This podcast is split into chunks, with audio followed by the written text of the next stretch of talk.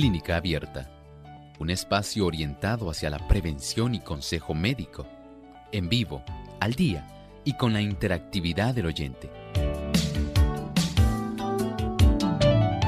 Clínica Abierta, poniendo al doctor a su alcance para un diálogo claro y honesto, porque nos importa su bienestar y salud.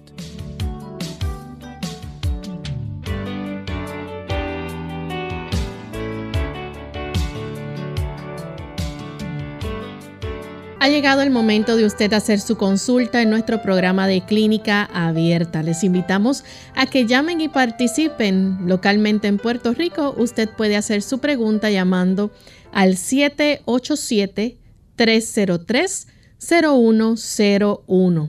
Para los Estados Unidos, el 1-866-920-9765. Para llamadas internacionales libre de cargos, el 787 como código de entrada, 282-5990 y el 787-763-7100. Les recordamos también que usted puede participar haciendo su consulta escribiendo a través de nuestra página web radiosol.org Ahí a través del chat en vivo puede participar y hacer su consulta. De igual forma, aquellos que, aquellos que nos escuchan y nos siguen a través de la plataforma del Facebook Live pueden también comunicarse a través de Radio Sol 98.3 FM. Ahí pueden escribirnos su consulta.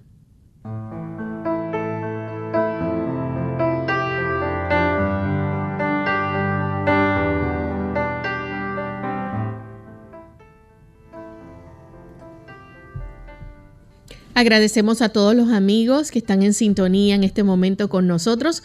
Nos sentimos muy contentos de que nos permitan nuevamente entrar a sus hogares, a su auto, a su oficina, donde usted se encuentre sintonizando clínica abierta. Es con mucha alegría que nos sentimos de saber que son tantos los amigos y los, la gran familia de clínica abierta que a esta hora se une para poder escuchar estos buenos consejos de salud que nos permiten mejorar nuestro estilo de vida, hacer cambios que puedan repercutir de forma saludable en nuestra forma de vivir y es lo que queremos. Así que esperamos que cada uno de nosotros pueda tomar en cuenta eso y que podamos aplicar los buenos consejos, ponerlos en práctica, tener éxito y también testificar de esos buenos cambios que hacemos en nuestra vida para que otros también tengan la oportunidad de aprovecharlos. Me encuentro en compañía del doctor Elmo Rodríguez, quien todos los días nos orienta. Saludos, doctor.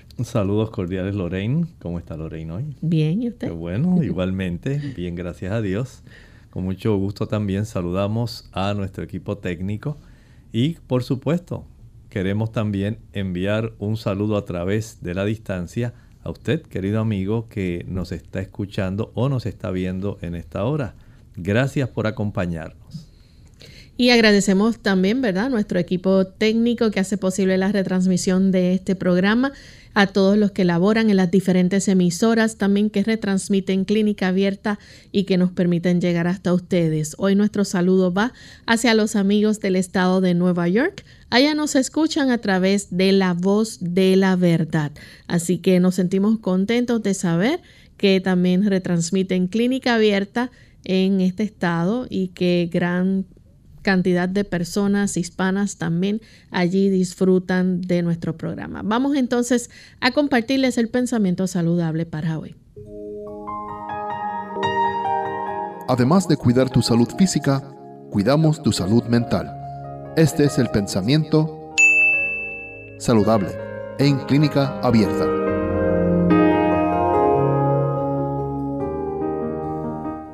Es una bondad mal encausada y una idea errónea de lo que debe ser la cortesía, lo que mueve a visitar mucho a los enfermos. Los enfermos de gravedad no deben recibir visitas, pues éstas acarrean una agitación que fatiga al paciente cuando más necesita de tranquilidad y de un descanso no interrumpido. Pareciera una descortesía, pero en realidad la situación en la cual los enfermos de gravedad deben estar en una situación serena, de descanso, donde las personas no colaboren trayendo más preocupaciones, cargando la mente de estas personas de problemas adicionales o sencillamente relatándoles cuán difícil está la situación del paciente en ese momento. Debiera ser más bien un momento de sosiego. Solo permitir que el personal de enfermería y el personal médico que atienden a estos pacientes puedan encargarse de ellos. Claro, si usted en algún momento desea visitarlos, que sea solamente para alguna palabra de aliento, para llevar consuelo, para orar. Eso le trae al paciente un gran beneficio, pero que esa visita sea breve, no más de dos o tres minutos. No deseamos hacer que la situación del enfermo empeore. Queremos que pueda beneficiarse. Recuerde que estamos hablando de los enfermos de gravedad. Sea sabio, sea prudente, sea cauto cuando usted hace estas visitas. Bien, y estamos listos ya para comenzar a contestar sus consultas, amigos. Continuamos entonces en nuestro programa recibiendo la primera llamada, la hace Paula. Ella se comunica desde los Estados Unidos. Paula, bienvenida. Este, quiero saber qué es bueno natural para la presión del ojo, para, para la glaucoma, algo así. En relación a esta condición, donde hay un, hay un aumento en la presión intraocular en la cámara anterior, donde el líquido que se llama el humor acuoso comienza generalmente a elevar su presión, especialmente por algunos problemas en el sistema de drenaje que hay en los ángulos donde está la zona básicamente del drenaje de estos en el ángulo de esa cámara anterior. Y cuando esta, este tipo de drenaje por inflamación, porque se ha desarrollado algún proceso inmunológico o por otras causas, pudiera también impedir que se drene este, esta circulación del humor acuoso, comience a elevarse la presión. Se recomienda, número uno, que aquellas causas que facilitan la inflamación en esta zona puedan evitarse, como cuáles. Recuerde que hay un sinnúmero de causas que pueden ayudar a producir inflamación en diferentes partes, pero que afecten generalmente el sistema inmunitario, como cuáles. Número uno, el azúcar. Evite el consumo de azúcar. Número dos, evite las grasas saturadas. A mayor consumo de grasas saturadas, el cuerpo produce prostaglandinas inflamatorias que pueden colaborar en entorpecer el drenaje de este humor acuoso, facilitando inflamación y un desarrollo anormal, digamos, del sistema autoinmune en atacar esa área. Esto va a impedir que haya un flujo constante. Según se produce, debiera drenar. Pero en estos casos donde hay ese proceso inflamatorio no se desarrolla. Se ha observado también que las personas que padecen de hipertensión arterial tienen también una mayor probabilidad en desarrollar estos problemas también de hipertensión intraocular. No hay, hasta donde yo entiendo, un tratamiento que sea de gotas naturales que pueda bajar esa cifra de la presión intraocular. Sí hay personas que tratan y le dicen que use tal cosa o la otra, pero en mi conocimiento no lo hay. Es más, las personas que se descuidan porque no utilizan los agentes que se dan, ¿verdad?, para evitar el desarrollo de esa hipertensión intraocular, si usted no lo utiliza, las gotas tal como le dicen, corre un riesgo de que el aumento en la presión intraocular comience a producir un efecto de eh, trastorno respecto a la presión que se va entonces a desarrollar, que puede aumentar la zona del humor vítreo y a su vez esto hace un profundo daño al nervio óptico.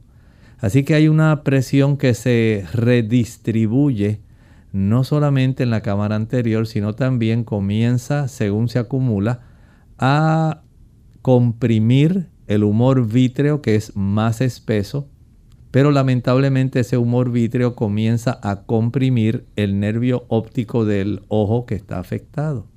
Y de esta forma el deterioro de ese nervio óptico acarrea pérdida de la visión.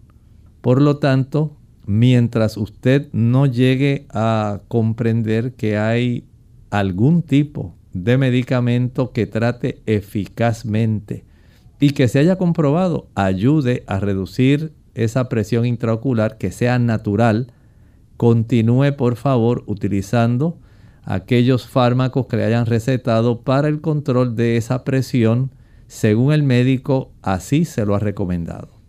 Tenemos entonces a Rosa, ella se comunica de Fajardo, Puerto Rico. Adelante Rosa con la pregunta. Hace meses padecí de gastritis, pero aunque me alivié, aún siento como una llenura en mi estómago. ¿Me podría decir de algo natural que podría aliviarme? Muchas gracias. Bueno, si ya usted padeció anteriormente, hay que reconocer que hay que hacer algunos cambios. Primero, recuerde evitar aquellos productos que van a facilitar que se desarrolle la gastritis. Por ejemplo, el tabaco, el alcohol, el café. Hay medicamentos que pueden facilitarla, especialmente la aspirina, los analgésicos antiinflamatorios no esteroideos, el consumo de chile, pique, ají picante, canela, clavos, nuez moscada, pimienta, el uso de vinagre, la mostaza, los aderezos. Todos esos productos van a facilitar que esto ocurra y como si fuera poco, también la ansiedad, las tensiones, las emociones fuertes, el estrés. Todo ello colabora facilitando un aumento del ácido clorhídrico que facilita entonces un tipo de inflamación a nivel de la mucosa estomacal. Si se quiere corregir la situación, verifique esa cantidad de situaciones que pudieran estar afectando, corríjalas y mientras tanto, tome el agua de papa. Dos tazas de agua en la licuadora con una papa cruda pelada. Una vez licúe y cuele, proceda a ingerir media taza de agua de papa 30 minutos antes del desayuno, media taza de agua de papa 30 minutos antes del almuerzo, 30 minutos antes de la cena y al acostarse siempre media taza. Y esto lo va a practicar por un lapso de unas 6 a 7 semanas. Pero no olvide corregir los factores que son ya facilitadores para el problema.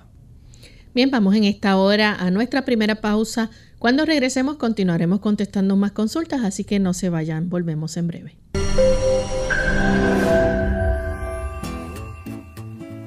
El primer recurso natural del cual podemos obtener más salud es el agua y que ayudará seguramente a mejorar también nuestra salud espiritual. El 70% de nuestro cuerpo es agua, pero supongo que ya lo sabías. Debes saber también que el agua es más importante para sobrevivir que la comida, ya que se puede resistir sin alimentos durante semanas, pero solo unos días sin agua. La importancia del agua reside en que ésta lleva los nutrientes a las células, ayuda a la digestión formando secreciones estomacales, elimina los residuos y mantiene los riñones sanos y aporta hidratación constante a la piel, mucosas de ojos, boca y nariz, y también lubrica las articulaciones, regula la temperatura corporal y el metabolismo. Un adulto pierde el 50% de su volumen total de agua al día, lo que equivale a 8 vasos. La actividad de esta semana será muy fácil.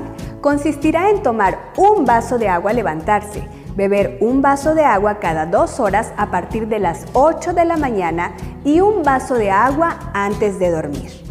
Intenta tomar al menos 5 vasos de agua. Es facilísimo y te recomendamos tener una botella siempre a la mano. Soy la doctora Neri Martínez y nos vemos en nuestras cápsulas de Más Salud.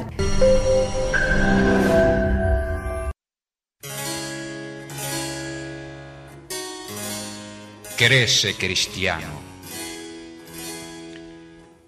Mira, oh cristiano, la preciosa planta, cuando tocando con su tallo el suelo, va creciendo, creciendo y se levanta, cual si quisiera remontarse al cielo.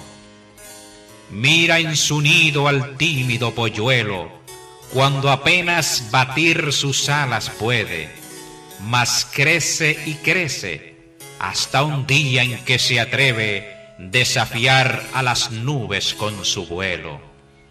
Mira nacer tranquilo y rumoroso al cristalino y plácido arroyuelo, que se convierte atravesando el suelo en un río potente y caudaloso. Mira al sol asomar por el oriente con una débil luz radiante, bella, que va cambiando su fulgor de estrella en lumbre diamantina y refulgente.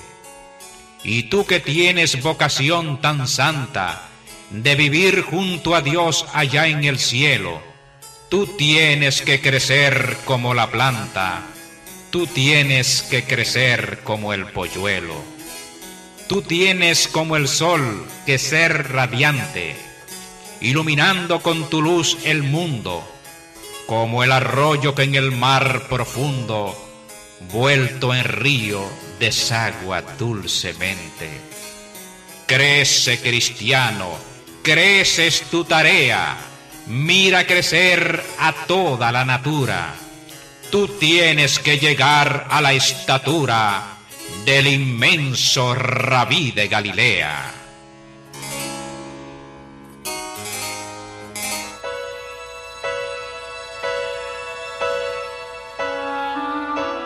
Ceder no significa dejar de mostrar interés, significa que no puedo obrar por los demás. Ceder no equivale a tratar de cambiar o culpar a otro. Solamente puedo producir un cambio en mí. Ceder no es juzgar, sino permitir que otro sea un ser humano. Ceder no es lamentarse por el pasado, sino creer y vivir para el futuro. Ceder equivale a temer menos, confiar más en Cristo y brindar libremente el amor que Él me ha dado.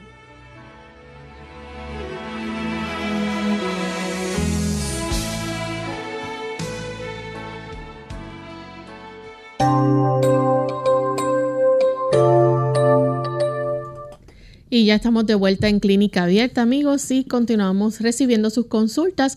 En esta hora tenemos a Lidia que nos llama desde los Estados Unidos. Adelante, Lidia, con la pregunta. Buenos días. Me gustaría preguntarle al doctor Emo.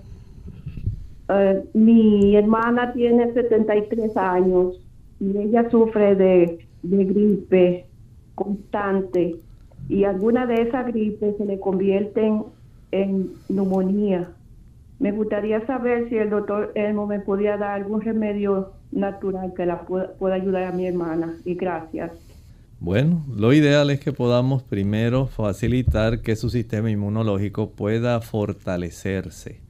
Si no logramos eso, lamentablemente la cantidad de bacterias y virus que le estarán atacando harán que ella pueda estar constantemente expuesta y pueda entonces desarrollar las complicaciones que le están ocurriendo. El ideal es que ella se pueda ayudar en primer lugar facilitando que ese sistema inmunológico funcione bien. Y para esto necesitamos, número uno, evitar el consumo de azúcar. El azúcar retarda la actividad de las células blancas en llegar al área del ataque y afecta la cantidad de bacterias o virus que cada una de estas células de defensa puede destruir. De tal forma que mientras mayor sea la cantidad de jugos, maltas, refrescos, bombones, helados, paletas, bizcochos, galletas, flanes, chocolates, peor es la capacidad del sistema inmunológico en poder atacar a sus oponentes. También se ha encontrado que a mayor consumo de grasas saturadas, las grasas saturadas reducen la efectividad del sistema inmunológico.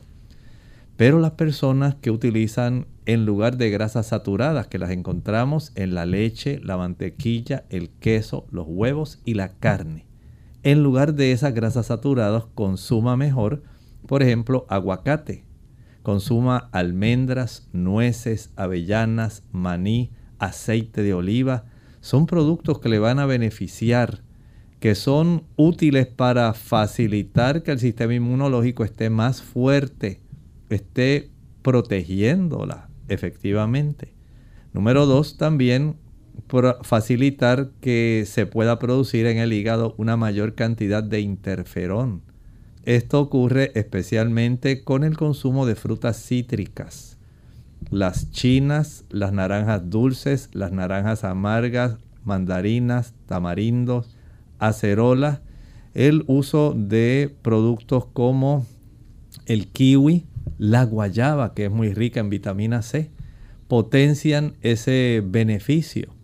No es lo mismo que tomar vitamina C en tabletas. Sí es vitamina C técnicamente, pero la cantidad de otras sustancias que potencian la vitamina C que se encuentra en las frutas no es contenida en la vitamina C que usted compra en forma pura. La vitamina C que está en estos otros productos está acompañada de bioflavonoides, de minerales, de vitaminas que van a facilitar una mejor potenciación, un mejor sinergismo de ese tipo de producto. Luego tenga en mente que las personas que cada día salen a caminar o a ejercitarse al aire libre y al sol, el aire libre facilita que el sistema inmunológico produzca una mayor cantidad de moléculas de peróxido para neutralizar las bacterias. Mientras usted esté en un aire que está contaminado como el aire que está dentro de las casas, entonces no va a tener ese beneficio.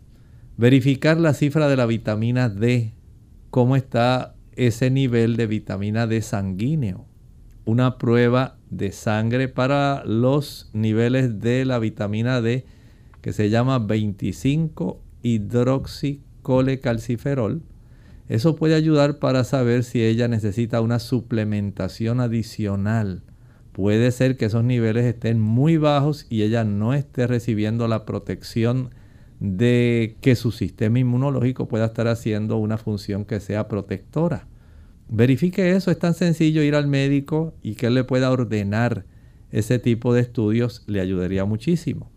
Y por supuesto, tener una dieta que sea variada, preferiblemente vegetariana, le ayudará para tener una gran cantidad de fitoquímicos y antioxidantes que potencian el sistema de defensas, que ayudan para que se produzcan más inmunoglobulinas, que son proteínas que producen nuestras células plasmáticas para defendernos. Si no ingerimos una alimentación que sea equilibrada y tal vez comemos solamente algún panecillo, algún tipo de postre, algún jugo o alguna sopa no es suficiente. Hay que alimentarse adecuadamente para brindarle al cuerpo todos los elementos necesarios para la formación de factor de necrosis tumoral, para poder producir también citoquinas y otras sustancias que además de las inmunoglobulinas puedan ayudar a contrarrestar los embates de aquellos patógenos que quieren hacernos daño. Tenemos a Rosa Elena que llama desde la República Dominicana. Adelante, Rosa Elena. Sí, bienvenida. Sí, eh, mi pregunta es, eh, quiero saber qué tía que tiene los pies hinchados y no puede caminar. Y la otra es que eh, me da muchos dolores musculares en, el cuerpo. ¿Usted me puede ayudar? Le escucho por las radio. Claro, con mucho gusto ayudamos para contestar la pregunta relativa a su tía que tiene las piernas hinchadas y casi no puede caminar. En primer lugar, llévela a su médico primario. Hay que hacerle algunas pruebas.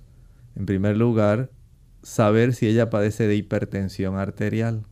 Esto es clave, es muy importante, ya que hay personas que inician un proceso de edema cuando no hay un buen control de la presión arterial, ya que esto puede conllevar a que en algún momento el corazón se torne en una bomba insuficiente para impulsar la sangre de manera adecuada para la circulación general. Y cuando esto no se desarrolla adecuadamente, se desarrolla insuficiencia cardíaca congestiva. Y eso hay que verificarlo. Número dos, puede ser que haya también alguna situación como algún daño hepático. Hay que verificar el historial de la paciente para determinar si hay alguna insuficiencia hepática que pueda colaborar también con esto. Hay también otras situaciones como el desarrollo de insuficiencia renal. Es muy común en esta época el que haya muchas personas desarrollando insuficiencia renal, de tal forma que comienzan también a desarrollarse procesos de edema en las extremidades inferiores. Hay otros procesos como la insuficiencia venosa, especialmente la profunda, con un examen que se llama un Doppler venoso podemos determinar si hay una buena perfusión en el sistema venoso, un buen retorno o si hay insuficiencia. Y esto lo tiene que ver el médico. El médico debe palpar el pulso, verificar hasta qué altura de la pierna tiene el edema, hacer las preguntas que le estaba haciendo relativas a algún tipo de condición que ella esté padeciendo, qué medicamentos está usando, por si fuera necesario el desarrollar un cambio de estrategia, ya que hay algunos antihipertensivos que pueden producir edema periférico, hinchazón en las extremidades. Y esto ocurre aún con la toma de medicamentos. Por ejemplo, los beta bloqueadores que se utilizan también para contrarrestar la hipertensión arterial. Hay que ver todo esto, escuchar el corazón, tomar la presión y ordenar estudios si fuera necesario. Por eso, ante el desconocimiento, si ella tiene una deficiencia en la producción de albúmina, ahí tiene otra causa de edema periférico, que ella no esté facilitando el desarrollo o la producción de la principal proteína que circula en nuestra sangre y que tiene una capacidad de facilitar el movimiento de líquidos entre los diferentes compartimentos del cuerpo. Eso pudiera ocurrir. Igualmente, si ella no está ingiriendo suficiente proteína al comer, ahí tiene otra causa. Entonces verifiquemos, vayamos al médico, deje que el médico vaya, revise, pregunte y ordene algunos estudios. De esta manera usted va con una certeza mayor a un tratamiento. Tenemos entonces a Marcela. Ella se comunica de la República Dominicana. Marcela, escuchamos la pregunta. Buenos días. Mi pregunta es, ¿cómo puede ayudar a un joven que sufrió un accidente automovilístico? Se le rompió, le sacaron el, el vaso y perdió un riñón. ¿Cómo ayudarle? ¿Qué puede comer para todavía está hospitalizado. Ya le estoy preguntando para cuando esté en casa cómo ayudarle con los alimentos, qué debía hacer, qué no debía hacer. Muchas gracias. Bueno, ahí tenemos una situación que resulta en este momento en un tipo de desventaja. Porque a pesar de que afortunadamente tiene un riñón, ahora no podemos sobrecargar al riñón de tal manera que ese riñón entonces pueda afectar su funcionalidad. Y con esto quiero decir que este joven ahora no puede usar alcohol nunca, nunca. No puede dañar ese riñón mediante el hábito del tabaquismo. No puede utilizar cocaína, heroína, marihuana, crack, fentanilo, ningún producto de esa índole. Y en la medida de lo posible, no utilizar fármacos especialmente analgésicos antiinflamatorios que afectan tanto los riñones, no solamente al hígado, sino también sus riñones. Si va a usar algún medicamento, que este medicamento sea porque es esencial, es imprescindible, no sabemos con qué condiciones él vaya a ser dado de alta, con qué fármacos, pero una vez ya se estabilice, que ya haya él eh, regresado a la segunda y la tercera consulta posterior a estas cirugías, entonces hay que ajustar adecuadamente las dosis de los fármacos que le receten para tratar de recargar lo menos posible la función renal. Debe mantener un nivel de actividad que realice ejercicios para que ese riñoncito pueda conservar ese filtrado de la mejor calidad posible. Evitar el uso del chocolate, evitar el café, son sustancias que van a deteriorar también los riñones.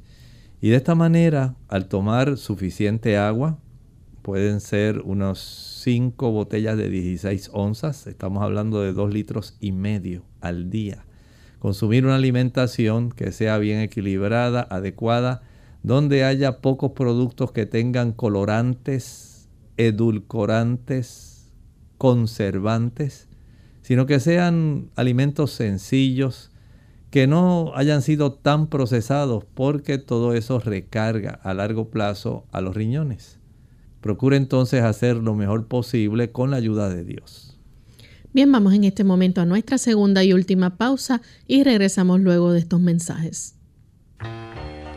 La verdad y la justicia hay que buscarlas. La verdad debe decirse y exigirse por eso cuando un niño le pregunte, no le mienta. Dígale siempre la verdad. Como cristianos debemos pensar con rectitud. Debemos obrar honradamente y exigir la justicia. Verdad y justicia. Derechos que Dios mismo nos concede.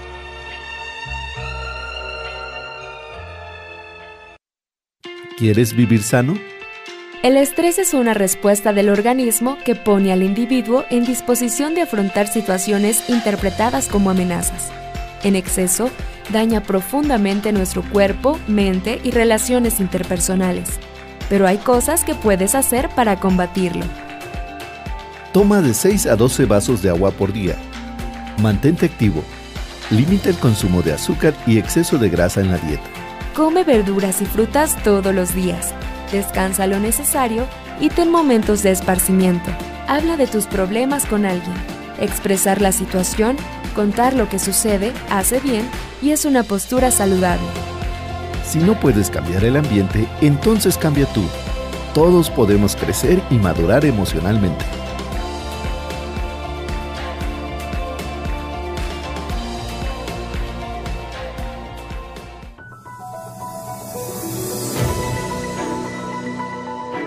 La vitamina K es una vitamina liposoluble, el cual está almacenada en el hígado y otros tejidos corporales como el cerebro, corazón, páncreas y los huesos. Esta vitamina se conoce como la vitamina de la coagulación, ya que sin ella la sangre no coagularía. Algunos estudios sugieren que ayuda a que los adultos mayores mantengan los huesos fuertes. La mejor manera de obtener los requerimientos diarios de la vitamina K es consumiendo fuentes alimenticias. Se encuentra en hortalizas de hoja verde como la col, la espinaca, hojas de nabo, la col rizada, la selga, las hojas de mostaza, el perejil, la lechuga romana y la lechuga de hoja verde. Además en las verduras como las coles de Bruselas, el brócoli, la coliflor y el repollo. Se encuentra también en cantidades más pequeñas en el pescado, el hígado, carne de res, los huevos y cereales. Recuerde consultar con su médico para saber la cantidad apropiada de vitamina K para ti.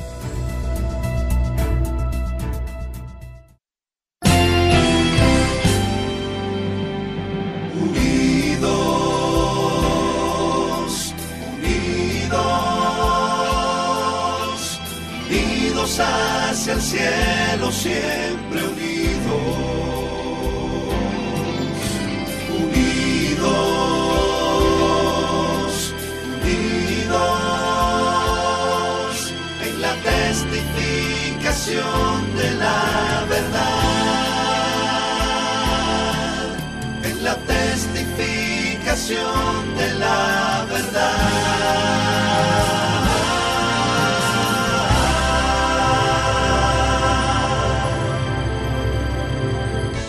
unidos con un propósito, tu bienestar y salud.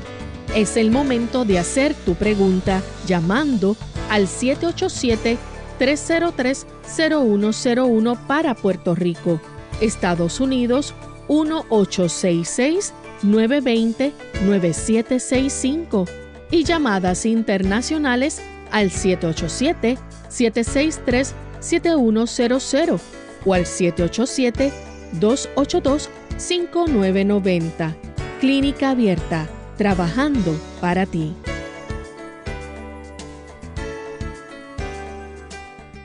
Clínica Abierta. Ya estamos de vuelta en Clínica Abierta, amigos, y continuamos contestando sus consultas. Tenemos a María de Trujillo Alto. Escuchamos la pregunta, María, bienvenida. Le felicito por su programa. Tengo a una hija, ella tiene 43 años, y le hicieron unos estudios y, en, los estudios reflejaron que está bien baja de hemoglobina. Eh, también salió con el hígado agrandado. Eh, ella tiene también hormigueo en las piernas, que ya le mandaron a hacer el estudio sobre las venas y visitar un cardiólogo.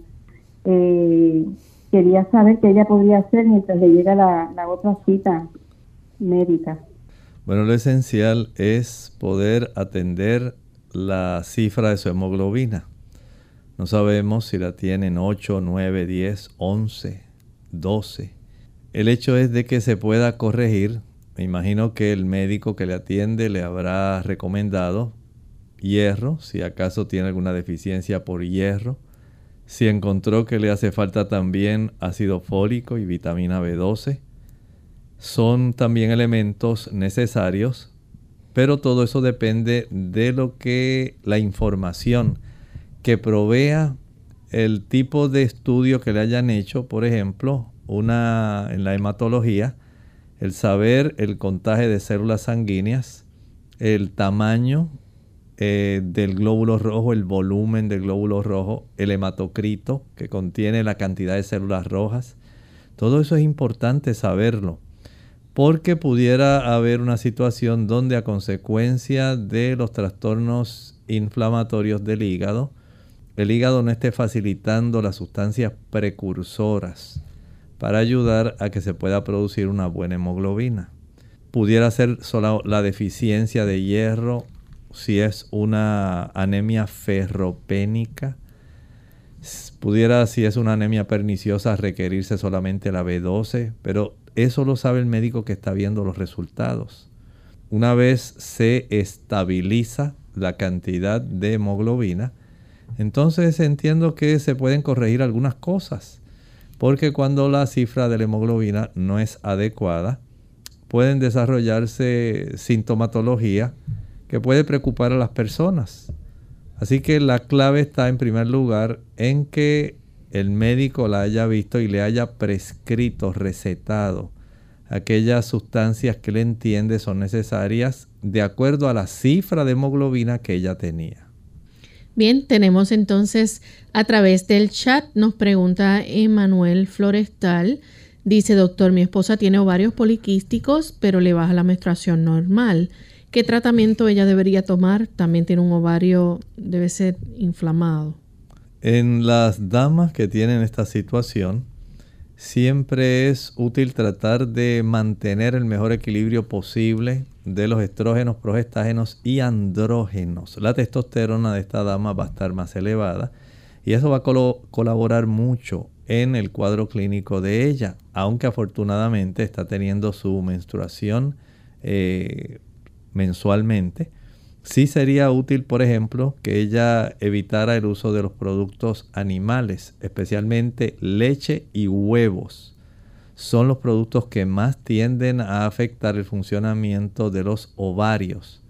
Pero también, de manera un poco más discreta, el consumo de pollo y de carnes animales también va a facilitar trastorno, pero lo que más debe concentrarse es, en evitar la leche y el consumo de huevos. Si son productos, digamos, como galletas o bizcochos, pastelitos que tienen una buena cantidad de huevos en su confección, flanes, todo eso hay que evitarlo. Debe ejercitarse ya que esto va a facilitar que haya un mejor comportamiento de la función ovárica. Verificar la cifra de la vitamina D también es esencial. Asegurarse de que ingiere alimentos que son ricos en vitamina E, como el aguacate, almendras, nueces, avellanas, aceitunas. Esos tocoferoles mixtos ayudan para que los ovarios puedan funcionar mejor. Reducir, si es posible, la cifra de colesterol si la tuviera elevada.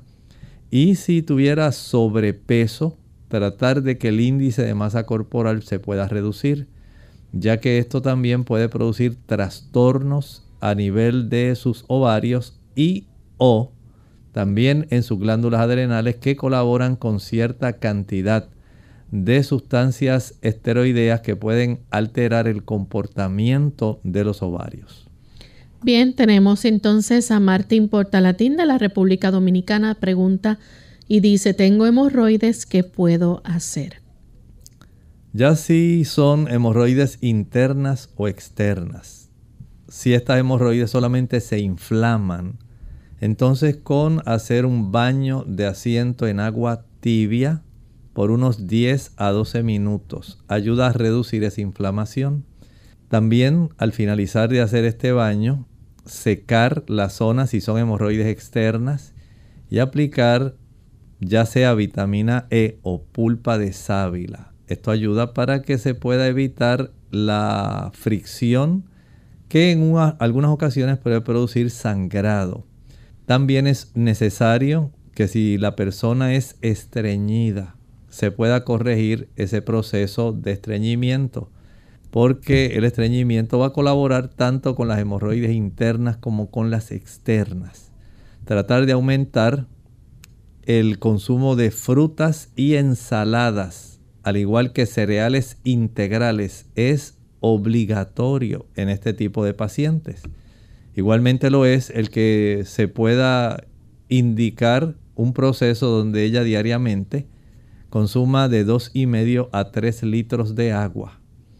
El ejercicio, hacer abdominales, salir a caminar, practicar sentadillas, eso ayuda para que haya un mejor movimiento en la peristalsis intestinal, especialmente si la persona puede salir a caminar después de las comidas, mejora muchísimo ese problema. Tenemos a Sonia Leticia, dice, ¿en qué consiste que el dolor de la espalda baja es intenso que hasta me debilita? Ella nos escucha desde Guatemala. Todo depende de cuán intensa sea la contractura y estoy asumiendo que es por problemas de dolor, eh, por contracturas musculares de los músculos paravertebrales de la espalda baja que es la causa de dolor más frecuente para lumbalgia. Pero hay otras causas también. No sabemos si pudiera haber algún tipo de proceso inflamatorio en las crestas ilíacas, si hay algún tipo de inflamación de los músculos del ilio, psoas, si hay algún proceso que pudiera ser algún cálculo que se esté desarrollando generalmente lateraliza el dolor, puede ser derecho o izquierdo. No sabemos si hay algún problema a nivel discal o procesos donde se estén formando algún tipo de espolón en esa zona lumbar baja. Por eso es necesario que vaya al médico. El médico debe preguntar, debe palpar verificar si hay dolor en la ejecución de movimientos, con cuáles movimientos, si se mejora, si sencillamente se agrava al hacer algunos movimientos, si puede ordenar una radiografía simple, eh, antero-posterior y lateral para verificar cómo está esa región de la espina dorsal. Son cosas sencillas pero necesarias para evitar adivinar lo que está sucediendo. Tenemos entonces a Juliana de Arequipa, Perú. Dice, eh, gracias por tu tiempo. Eh, le salieron unas ampollas transparentes en la planta de los pies. ¿Qué puede ser? Pregunta. Hay algunos tipos de manifestaciones que pueden ocurrir a nivel plantar. Estas, por ejemplo, pueden desarrollarse si hay un tipo de calzado demasiado ajustado. Esto puede facilitar una fricción que produce también ampollas. El a veces caminar descalzo que pudiera facilitar algunas infecciones localizadas puede desarrollar ese tipo de ampollas.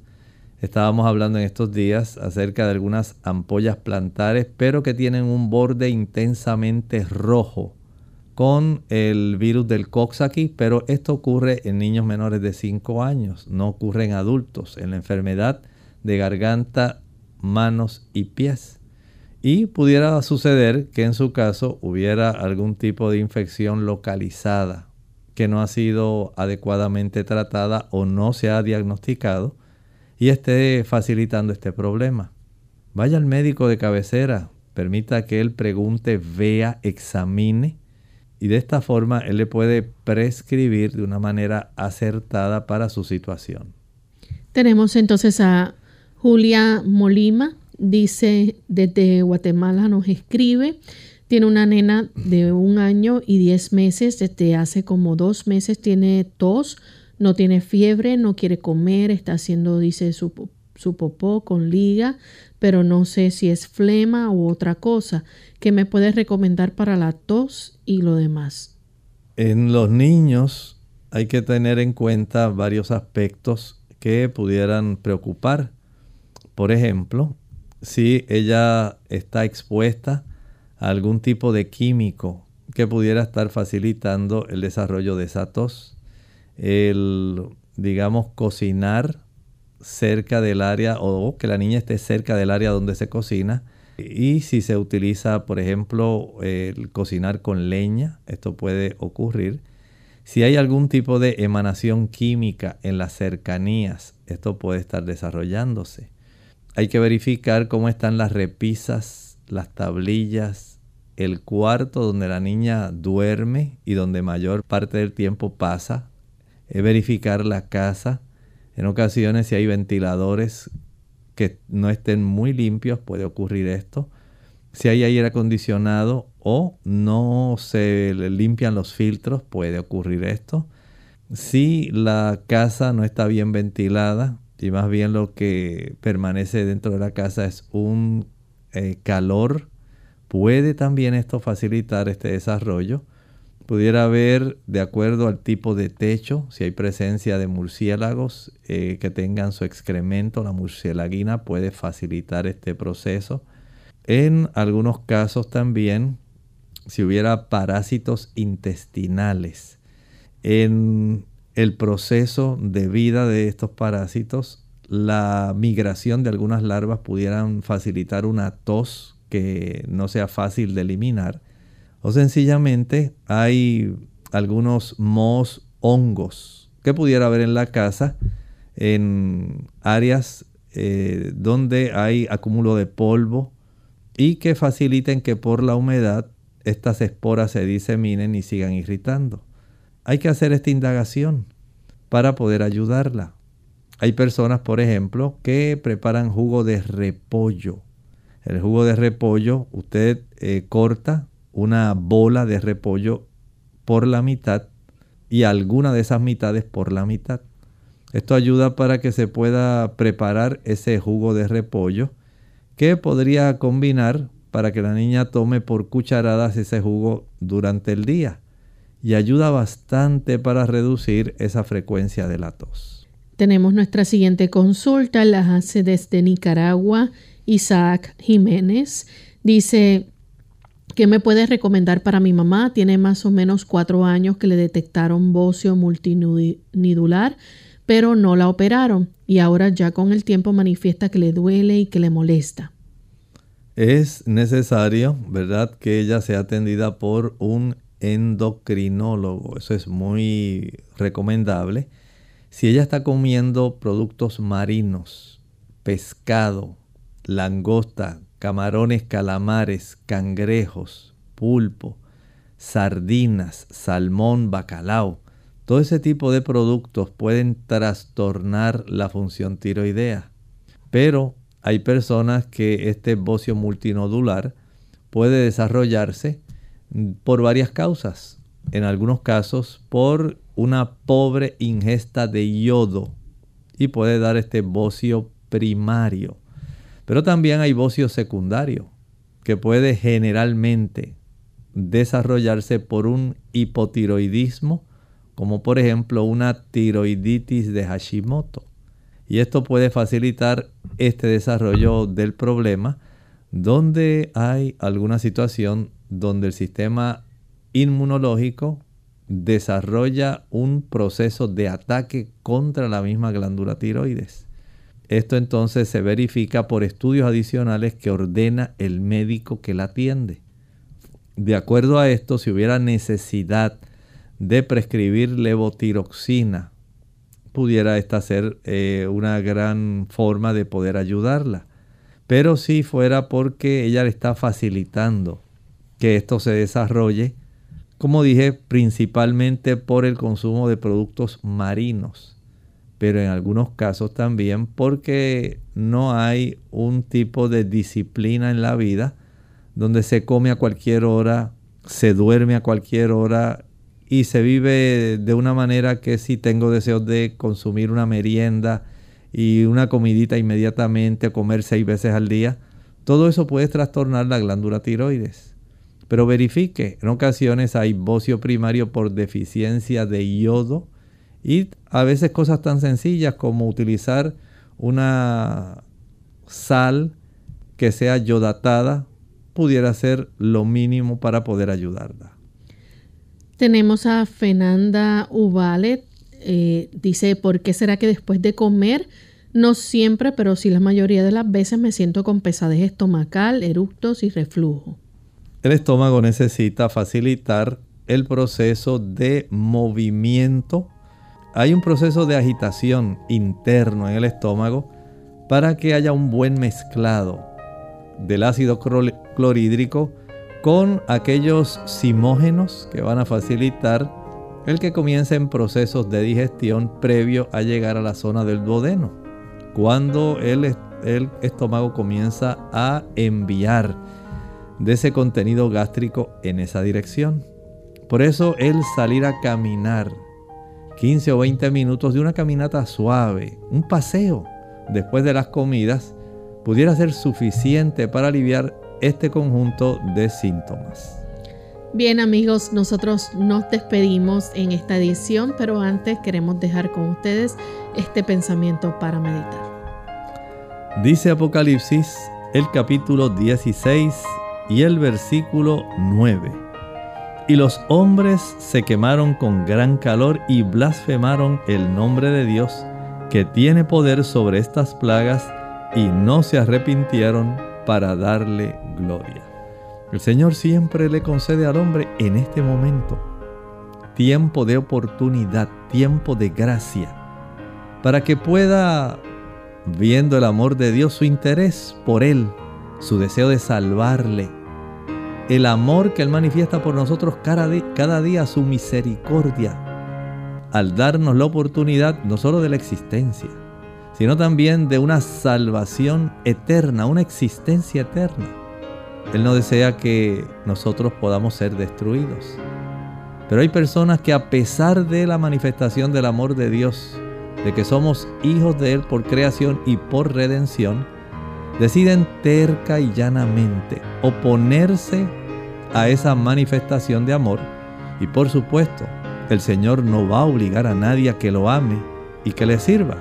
Pero lamentablemente, aquellas personas que rehusan la oferta de la salvación eterna, no queda otro remedio que permitir que ellos entonces puedan desaparecer junto con el pecado, porque el pecado no va a estar existiendo eternamente. No es algo normal la coexistencia del bien y el mal, y el Señor quiere acabar esa situación. Por eso lamentablemente muchas personas recibirán estas plagas no porque sea el deseo de Dios destruirlos ni atormentarlos, sino porque ellos decidieron rechazar la oferta de su salvación. Nosotros entonces nos despedimos y será hasta el siguiente programa de Clínica Abierta. Con cariño compartieron el doctor Elmo Rodríguez Sosa y Lorraine Vázquez. Hasta la próxima.